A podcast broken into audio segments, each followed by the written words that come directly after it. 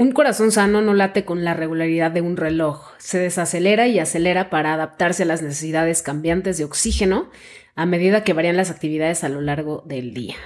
Y hoy, precisamente, nuestro episodio trata sobre monitores de frecuencia cardíaca, la importancia que tienen los beneficios y los contras. Así es que espero que estés en una posición cómoda porque vamos a echarnos un gran episodio el día de hoy. Bienvenidos al Chisme del Fitness, soy Andy Llanes y lo que vas a encontrar en este espacio son verdades del fitness, nutrición, técnica, mentalidad, motivación, experiencias personales y algunos capítulos especiales acompañada de gente increíble que tiene mucho que compartir.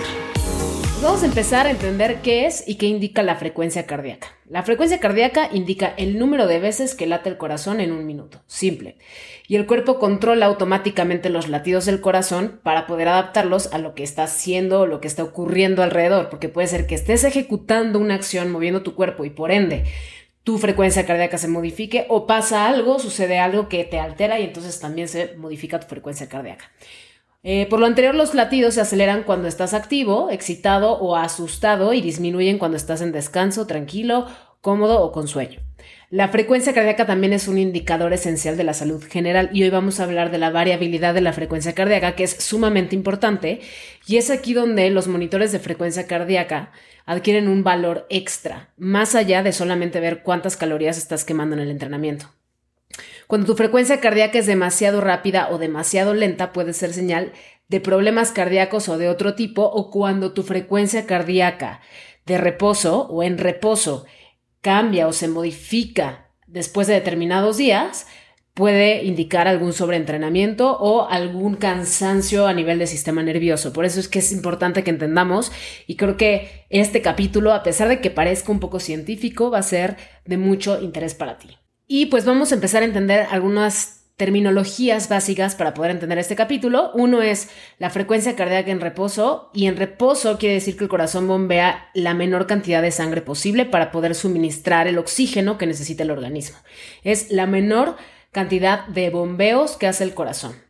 Tenemos también la frecuencia cardíaca máxima y tu frecuencia cardíaca máxima es aquella eh, en la que tu corazón late cuando se esfuerza al máximo para satisfacer las necesidades de oxígeno del organismo. Por ejemplo, cuando haces un entrenamiento HIIT, High Intensity Interval Training, debes de llegar a estas zonas submáximas y máximas. Tu frecuencia cardíaca máxima desempeña un papel fundamental porque determina tu capacidad aeróbica. Varios estudios observacionales de gran tamaño han señalado que una capacidad aeróbica elevada se asocia a un menor riesgo de infarto al miocardio y muerte. Por eso es bien importante el entrenamiento más allá de las calorías. Y espero que este episodio te ayude a abrir un poquito más el panorama sobre este tema.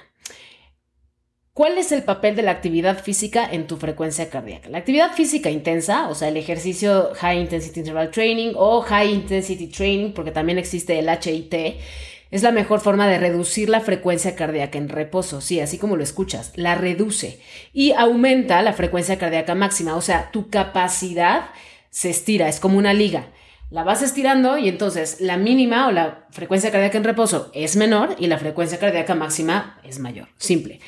Ante la imposibilidad de mantener una frecuencia cardíaca máxima durante más de unos minutos, los fisiólogos han aconsejado establecer un porcentaje de la frecuencia cardíaca máxima, que es la fórmula que conocemos muchos de nosotros, es 220 menos tu, edad y ese es el número de tu frecuencia cardíaca máxima. Ahora, esta es una fórmula genérica. Por ahí vete a mi Instagram, Andy Llanes. Hice un post sobre fórmulas y por qué las fórmulas sí funcionan, pero no. Funcionan a partir de un diagnóstico. En la fórmula no cabe cualquier persona. Las personas entrenadas puede que su capacidad cardiovascular sea mayor. Entonces, esta fórmula no les queda. Y una persona que no entrena puede ser que su frecuencia cardíaca máxima sea menor a lo que la fórmula le arroja. Entonces, es solamente un benchmark o un inicio para saber cuál podría ser el número de tu frecuencia cardíaca máxima. 220 menos tu edad, si eres hombre, si eres mujer, 225 menos tu edad. Y entonces la pregunta es, ¿cómo afecta la actividad física a la frecuencia cardíaca o por qué la actividad física se, se mide a partir de la frecuencia cardíaca? Y es muy sencillo.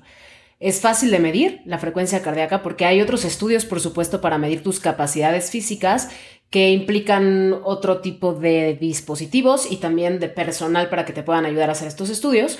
Así es que la frecuencia cardíaca es lo más fácil que tienes para poder medir tu esfuerzo y tu recuperación. Y además cambia directamente con las necesidades metabólicas de los músculos.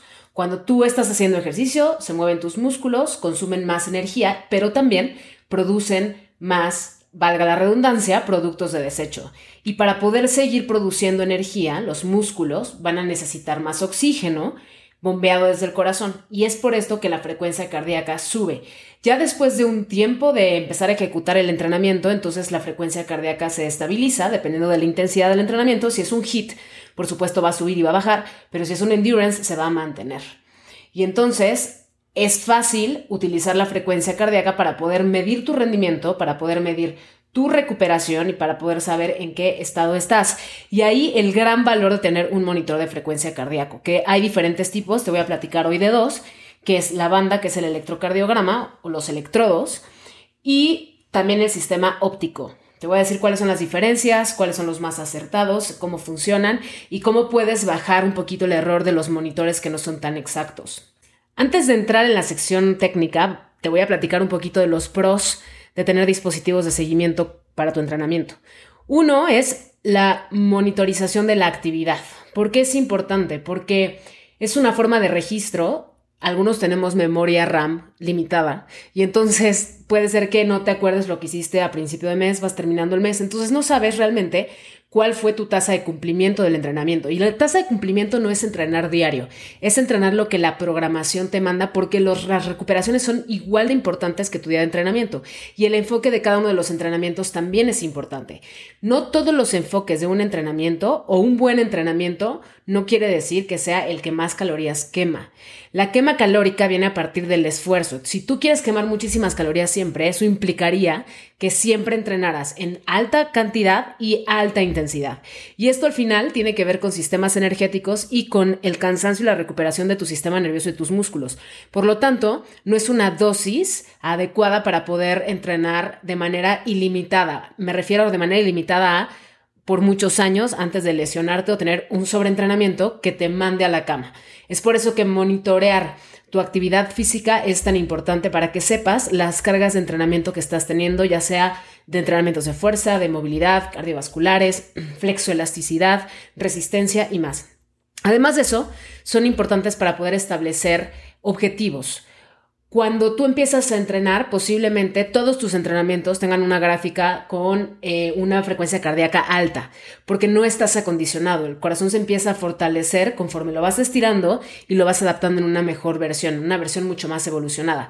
Por lo tanto, al principio posiblemente tus entrenamientos como objetivo tengan acondicionarte y esto lo vas a ver reflejado en la tabla de la sesión 1 de ejercicio que tuviste versus la sesión 30. Ahí vas a ver realmente la adaptación que tu cuerpo está teniendo. Eso, este es otro de los pros que tienen estos dispositivos de seguimiento en el fitness. Además de eso, pues monitorea la frecuencia cardíaca, que muchos entrenamientos tienen como objetivo la frecuencia cardíaca. Por ejemplo, el HIT, High Intensity Interval Training, lo hablamos en el episodio pasado, tienes que llegar a zonas submáximas y máximas para realmente aprovechar los beneficios del entrenamiento de alta intensidad. Ahora, por ejemplo, una persona que se dedica al endurance, o sea, al entrenamiento o al deporte de resistencia, ejecutas una acción cíclica por mucho tiempo, debes de tener un cuerpo eficiente, porque de lo contrario vas a utilizar sistemas de energía no eficientes para el cuerpo y posiblemente empieces a perder masa muscular y por supuesto vitalidad y más cosas que impactan a tu salud a mediano y largo plazo. El seguimiento del sueño, hay muchos monitores que ya hacen un seguimiento del sueño. Dormir bien es sumamente importante para cualquier objetivo y para la salud en general. No es tanto el tiempo que duermes, sino que también duermes y esto lo vas a ver reflejado en cómo funciona tu sistema nervioso. Hoy también vamos a hablar de la variabilidad de la frecuencia cardíaca. Es una terminología que yo sé que suena bien rara, pero es súper importante que la entiendas porque va a ser un valor determinante de hoy en adelante, si escuchas este podcast completo, de cómo utilizas tu monitor de frecuencia cardíaca. Además de eso, pues motivación y responsabilidad. La representación visual de tus datos de actividad puede servir como una herramienta muy motivacional. Repito, en una clase de HIT, por ejemplo, si la haces grupal, eso está increíble, puedes retar a las personas que entrenan contigo a realmente estar en esas zonas máximas o en un endurance decirles que no se pasen de cierta zona de entrenamiento que es una zona eficiente de sistemas energéticos. Y pues obviamente puedes compartir tu progreso con amigos y comunidades, que esto es sumamente importante en cuestiones y factores de motivación, que por cierto, nuestro siguiente capítulo, nuestro siguiente episodio del Chisme Fitness va a ser sobre factores de motivación y algunas herramientas que te voy a compartir que a mí específicamente me han ayudado más allá de la teoría. Te voy a dar cuestiones teóricas de muchos estudios y más y psicológicas, pero además muchas herramientas que a mí me han funcionado a través de los años. Y bueno, además de esto tienes una integración con el teléfono. El teléfono es una herramienta que tenemos y traemos para todos lados, por lo tanto es tu mejor diario para poder registrar absolutamente todo lo que haces. Y creo que estos son los pros de tener un monitor de frecuencia cardíaca. Ahora, podrás decir, ay, no, están muy superficiales. No, aguántate tantito porque esto se va a poner buenazo. Ahora, también hay contras. Así como hay pros, hay contras. Por ejemplo, un contra, la variabilidad de la precisión. Y de esto vamos a platicar a fondo. No es lo mismo tener una banda de electrodos que va a ser mucho más precisa que un eh, monitor con tecnología óptica. Todos los relojes que no tienen una banda tienen unos foquitos, seguramente los has visto, y esto tiene que ver con una tecnología la cual refleja estos LEDs con el sensor óptico y lo que hace es registrar estas pulsaciones. Ahora, ¿Por qué es importante? No me voy a meter muy a detalle en lo que es esta tecnología, porque tiene que ver con el color de la sangre, el color de los LEDs y más. Pero, ¿por qué no es tan precisa? Porque depende mucho, uno, que, la, que tu monitor, tu reloj esté bien ajustado. O sea, si lo traes así aguado que sube y baja, no va a ser igual de preciso. Y que además se encuentre en una zona donde pueda realmente reflejar y absorber la energía de tus pulsos. También influye el color de piel, también influye si tienes vello en los, en los brazos, también influye si tienes tatuajes. Hay muchos factores que pueden influir. Ahora, estamos hablando de una medición fácil y práctica. No estamos hablando de una medición médica, ¿no? En la que tienes que ser súper exacto, porque para eso hay estudios muy precisos, con tecnología súper precisa y con personas que van a hacerte los estudios. Estamos hablando de registrar tus entrenamientos y para eso creo que son muy funcionales los relojes ópticos. ¿Por qué? Porque son mucho más accesibles, no tienes que comprar la banda y además el reloj o donde registrar tu entrenamiento y pues los puedes traer a todos lados, además son waterproof, los puedes meter al agua, te puedes bañar con ellos. Yo, por ejemplo, no me quito mi reloj, pero para absolutamente nada porque registro mi sueño. Yo duermo muy poco. Me ha costado mucho trabajo generar hábitos de higiene de, sueño.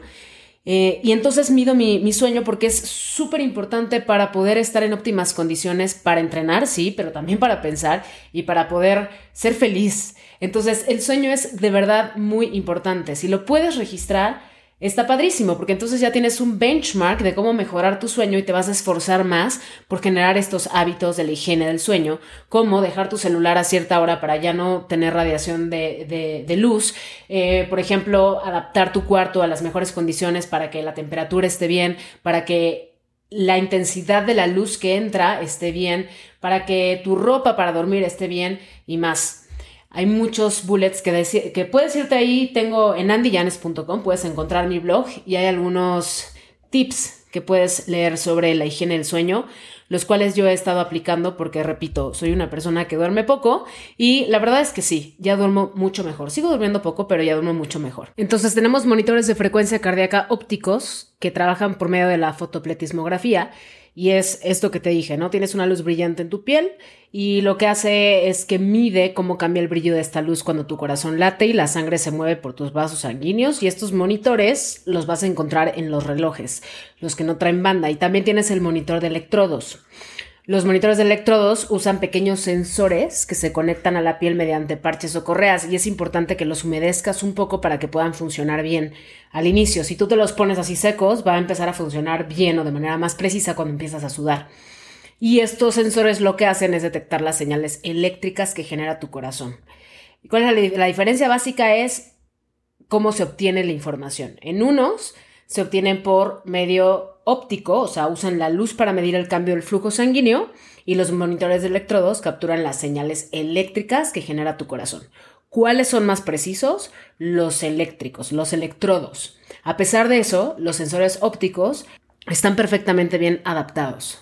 Ahora, ¿cuál es otro contra? La dependencia de la vida de la batería. Entonces, si de repente se te olvidó cargar tu monitor y quieres entrenar y ya no lo registraste, híjole, nos super enganchamos de esto y entonces ya no entrené, etc, etc, etc, etc. Entonces, el depender de la batería pues es una cuestión ahí que tienes como contra, pero si eres una persona organizada puedes tener también una rutina de sincronización de tu monitor a cierta hora del día o ya cuando te vas a dormir si no duermes con él o cuando amaneces o qué sé yo.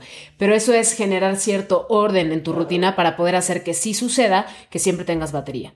¿Qué otro factor tenemos en contra? Preocupaciones sobre la privacidad de datos. Hay personas que les preocupa muchísimo que sus datos sean conocidos. Así es que, de hecho, todas las plataformas, bueno, por lo menos las empresas grandes, me refiero a Garmin, Polar, eh, Fitbit, Apple Watch tienen eh, la parte de privacidad de datos, léelas completamente. Si eres una persona que le preocupa su privacidad de datos, léelas completamente y si sí, entonces actívalas, acéptalas y si no, entonces pues tendrías que utilizar algún otro sistema mucho más, eh, pues mucho menos tecnológico, pero, pero sí existen, entonces no, no te preocupes por eso. Otro factor en contra es el sobreénfasis en los números. Lo dije hace ratito, ¿no? O sea, si no entrené ya no eh, hice mi, el, registro de mi actividad, entonces para mí ya no contó como que entrené. O, eh, híjole, me dijeron que tenía que llegar a zonas máximas en el entrenamiento y no lo hice. Y si no estoy llegando, entonces siento que no estoy haciendo un gran esfuerzo. Hay muchos factores alrededor y todo en esta vida en exceso hace daño. Así es que tienes que ser muy consciente que es una medición base para poder obtener resultados y mejorar tu performance, pero no es la ley de vida tampoco. No te enganches si no llegaste a un entrenamiento, más bien engánchate a la buena y entonces en la siguiente descansa bien, hidrátate bien porque la hidratación también, la mala hidratación o la falta de hidratación aumenta la frecuencia cardíaca. Entonces si estás eh, mal hidratado ese día y haces un entrenamiento de alta intensidad, es posible que llegues a zonas altas mucho más fácil y te la vivas todo el entrenamiento ahí sin recuperaciones, ¿no? Como ejemplo. El entendimiento contextual limitado también es importante porque los dispositivos de seguimiento de fitness podrían no tener en cuenta factores externos, como precisamente la intensidad del entrenamiento, el terreno, las condiciones de salud individuales, la altura, porque la altura cambia cómo se comporta tu cuerpo. Si eres una persona súper entrenada y, por ejemplo, vives en la Ciudad de México y de repente te vas a una zona mucho más baja, te vas a la playa, vas a poder ejecutar mucho más intenso y mucho más rápido y mucho más preciso sin elevar tu frecuencia cardíaca. Entonces, estos son factores externos que también afectan a la frecuencia cardíaca y que necesitamos tenerlas en contexto cuando estamos haciendo la medición. Porque entonces puede caer, o esta falta de contexto puede dar lugar a consejos generalizados y a veces inexactos. Acuérdate que en esta vida, en el fitness y en cualquier profesión, no hay cuestiones absolutistas, hay contexto. Por eso a mí cuando me preguntan algo específicamente no doy una sola respuesta y generalmente mi primera palabra es depende, ¿no? Porque depende de dónde estás, depende de la situación, depende de ti, depende de tus condiciones físicas, depende también puede ser de tu genética, depende de tus hábitos. Entonces cuando empezamos a entender todos estos factores por los cuales una situación puede depender, es mucho más sencillo entender alguna frase, alguna información que papá Google nos da, en lugar de pensar que es algo totalmente absolutista, ¿no? Como por ahí hay uno que ya después platicaremos de esto, sobre entrenar en ayuno para quemar más grasa, lo cual es un fact súper absolutista. Muy, porque sí, si lo vemos de manera literal va a suceder, pero si lo vemos en, un horario o alrededor de los 24 horas del día, no es cierto. Entonces, no hay que ser absolutistas y hay que entender un poquito los enfoques y contextos y para eso precisamente es el chisme del fitness. Entonces los dispositivos de seguimiento de fitness de verdad que han transformado la forma en cómo abordamos la salud y el ejercicio porque nos dan información súper valiosa y muy motivacional a nosotros y a quien nos está guiando. Si no eres un profesional de esto, aprende a ser coachable, déjate guiar. Si te dicen descansa, que descanses. Yo sé que somos a veces bien intensos y muchas veces cuando ya amamos el ejercicio, porque si hay un punto de adaptación en el cual odias hacer ejercicio porque es una adaptación para el cuerpo y al principio se siente horrible, pero cuando ya pasas esa adaptación, lo amas tanto que es difícil tomar estos días de descanso. A pesar de eso tienes que hacer caso, porque no nada más tus músculos se cansan, también tu sistema nervioso y debe de estar recuperado para evitar lesiones y para evitar sobreentrenamiento y también que no estés motivado a falta de energía, porque no te sientes bien, no te sientes en las condiciones adecuadas para dar tu 100%. Entonces, es muy importante que te dejes coachar Estos dispositivos ayudan mucho a darnos ojos a los profesionales cuando estamos llevando el proceso de alguien. Entonces, yo sí considero que es una súper inversión y que deberías de tener uno, aunque sea óptico. Hay monitores súper económicos. Al final quizás te deje por ahí un blog. No los voy a decir aquí en el podcast, pero sí te puedo dejar un blog sobre cuáles son los monitores que yo te recomiendo. Yo específicamente uso Polar Vantage.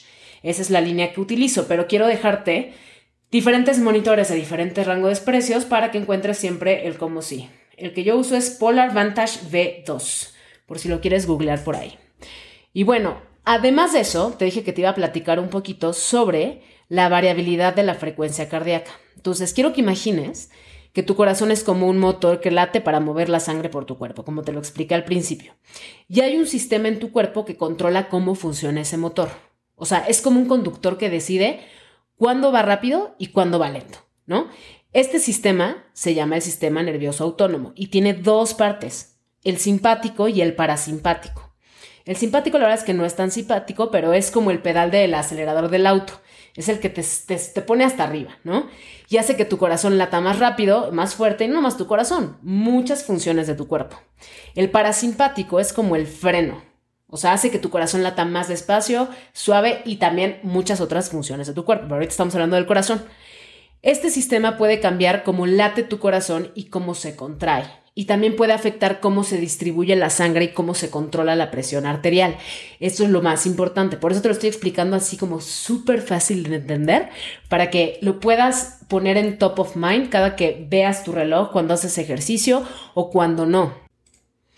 Ahora, la variabilidad es la velocidad de latidos del corazón y puede decirnos mucho sobre nuestra salud. Aquí viene lo más interesante. ¿eh? Si esta variabilidad de frecuencia, o sea, como varía tu frecuencia durante el día, disminuye, podría ser una señal de, problemas. O sea, mientras menos variable sea tu corazón, si se mantiene más en una zona, es que o estás todo el tiempo muy estresado, tiempo, todo el tiempo muy abajo. Pero si no hay variabilidad, esto puede decirte que hay un problema de salud. Mientras más variable es tu frecuencia, quiere decir que tienes mejor respuesta ante estímulos de estrés para poder regresar a una zona baja de frecuencia cardíaca. Ahora, ¿esto qué tiene que ver con el entrenamiento? Muchísimo, porque cuando tú estás bien recuperado, entonces tu frecuencia o tu variabilidad se va a mantener. No hay una gráfica o una tabla con, con números específicos de rango donde estás bien, mal o como varios estudios que te dicen si el colesterol está de aquí a acá, estás bien, y si está de aquí a acá, estás alto, de acá a acá, estás bajo. No existe eso en la variabilidad de frecuencia cardíaca porque depende de cada persona. Por lo tanto, para poder sacar tu variabilidad de frecuencia cardíaca, uno, lo más recomendable es hacerte el estudio y dos, si lo vas a hacer con un monitor de frecuencia cardíaco, que sea de electrodos. Ya hay eh, tecnologías con algunas marcas, Polar lo tiene, voy a investigarte quién más lo tiene, que puedes hacerte el examen de variabilidad de frecuencia cardíaca, pero con la banda de electrodos, no con el óptico, porque no es exacto. Lo que sí puedes hacer es por ejemplo, para darte cuenta que si estás sobreentrenado o no, es sacar un promedio de tu frecuencia cardíaca en reposo. Yo lo que hago es dormir con mi monitor de frecuencia cardíaco, no la banda, el reloj, y entonces saca un promedio de mi frecuencia cardíaca mínima. Además de eso, pues también te puedes levantar, si te levantas, repito, no asustado en las mañanas porque ya no escuchaste la alarma, sino que te levantas normal, voltear a ver en cuánto está tu pulso y entonces sacar un promedio de por lo menos siete días. Ese va a ser, digamos, el promedio de tu frecuencia cardíaca en reposo. Si un día tu frecuencia cardíaca en reposo amanece tres puntos arriba de lo que es el promedio, posiblemente estés sobreentrenado y tengas que bajar un poquito la intensidad del entrenamiento o hasta saltarte el entrenamiento de ese día para estar bien recuperado no solamente son tus músculos los que deben recuperarse, tu sistema nervioso es la parte más importante porque tu sistema nervioso va a hacer que tus músculos funcionen bien. Y si no está bien tu sistema nervioso y así estás entrenando, puedes caer en lesiones y en un sobreentrenamiento del cual salir es complejo. Por eso es importante conocer estos rangos de frecuencia cardíaca en reposo y variabilidad de la frecuencia cardíaca. Además, esto es muy interesante porque la forma en cómo comemos también puede influir en la variabilidad de la frecuencia cardíaca. Una dieta saludable va a estar relacionada con una variabilidad alta, o sea, una variabilidad buena. Recuerda que la variabilidad de frecuencia cardíaca, mientras más alta, bueno, que sea alta, es buena. Cuando es baja es cuando hay ahí algo raro que tienes que revisar. Em, una dieta poco saludable puede reducir esta variabilidad. una dieta que ha funcionado, eh, sobre todo en estudios en metaanálisis.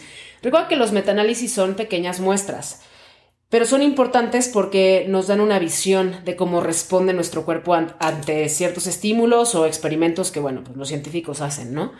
Eh, una dieta mediterránea, por ejemplo, comer más pescado, están vinculados con una variabilidad de frecuencia cardíaca más alta. O sea, es bueno. Y cuando reduces las grasas, por cierto, hablando ahorita de pescado, Em, muchos factores o muchos procesos metabólicos de tu cuerpo pueden verse afectados.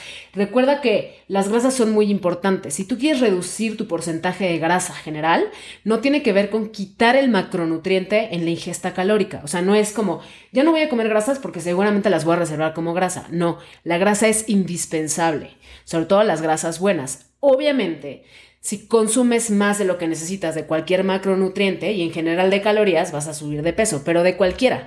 Así consumieras pura proteína, pero si tú necesitas, no sé, para el objetivo que tienes, consumir 1500 calorías y consumes 2000, pues evidentemente vas a subir de peso y no precisamente vienen solamente de las grasas. Esto tenlo en cuenta porque las, las grasas son sumamente importantes para muchos procesos en el cuerpo.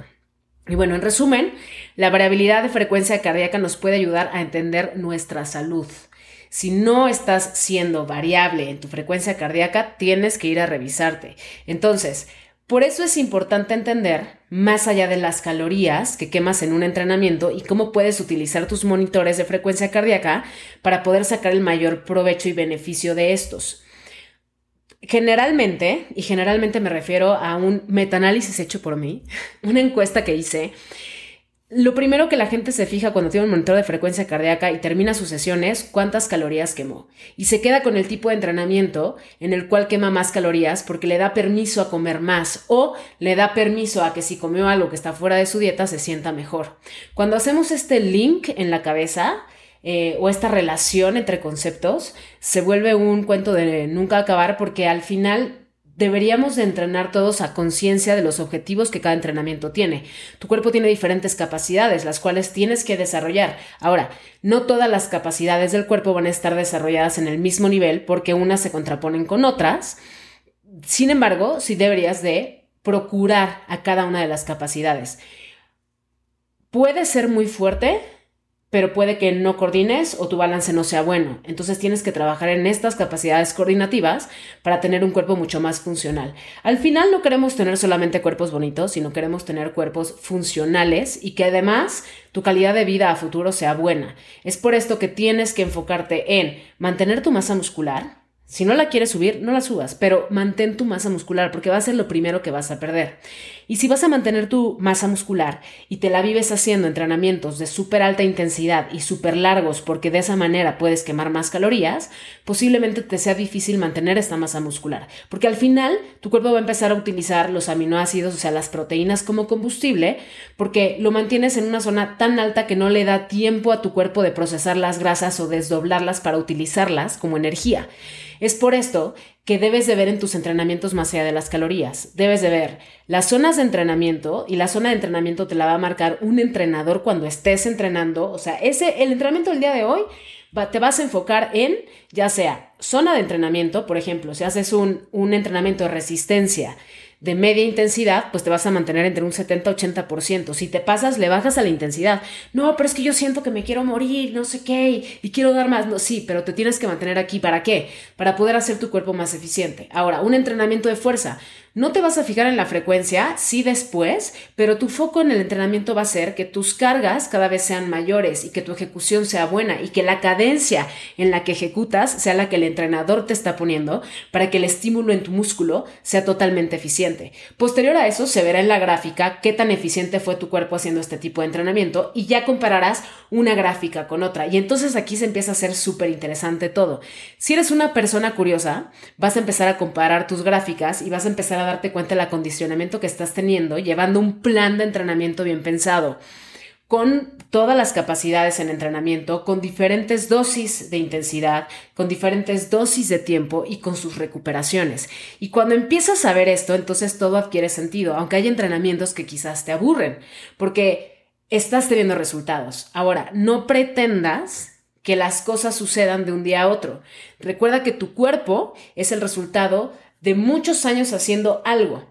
Entonces, si estás apenas haciendo cambios en tus hábitos, en tu comportamiento, en tus acciones, en lo que sea que estés haciendo diferente, va a tomar tiempo para que tu cuerpo pueda empezar a cambiar. Entonces, ten paciencia y ten este panorama. Siempre que estés con un entrenador, pregúntale para qué es y cuál es tu objetivo de ese día.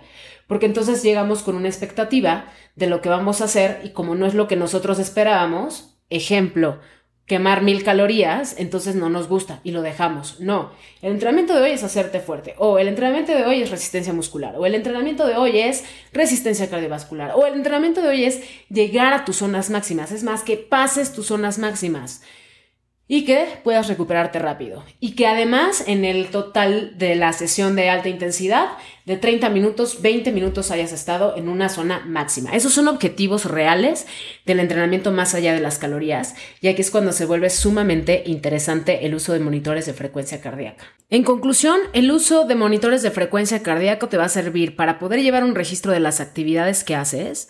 Por cierto, cuando tú colocas una actividad para registrar, por ejemplo, en Polar, lo que puedes colocar igual en Garmin sucede y en el Apple Watch. Fitbit creo que también lo tiene. Entonces dice entrenamiento de fuerza o entrenamiento outdoor, entrenamiento indoor, natación. Lo que estás haciendo cuando seleccionas el tipo de entrenamiento es categorizar para que al final el sistema, la plataforma de la marca que utilizas, haga una carga de entrenamientos que estás realizando. Por ejemplo, tuviste una carga de 30% de entrenamientos de fuerza, una carga del 20% de entrenamientos cardiovasculares y una carga de entrenamientos de flexoelasticidad del 10%. Es un ejemplo. Entonces, para eso funciona. Ahora, sí cambian algunas funcionalidades en indoor y en altura o en altitud.